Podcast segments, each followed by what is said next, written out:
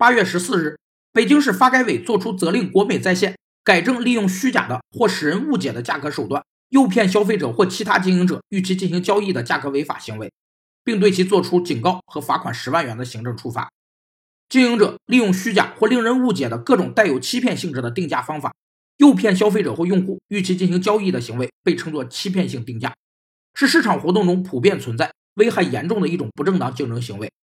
欺骗性定价有三个主要特征：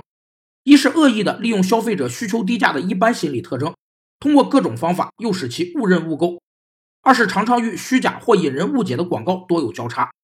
三是侵害对象具有多元性。欺骗性定价可直接使消费者陷入价格误解而上当受骗，而且扭曲了经营者之间基于产品真实质量、价格和服务等的正常竞争，同时误导市场价格信息，造成竞争秩序混乱。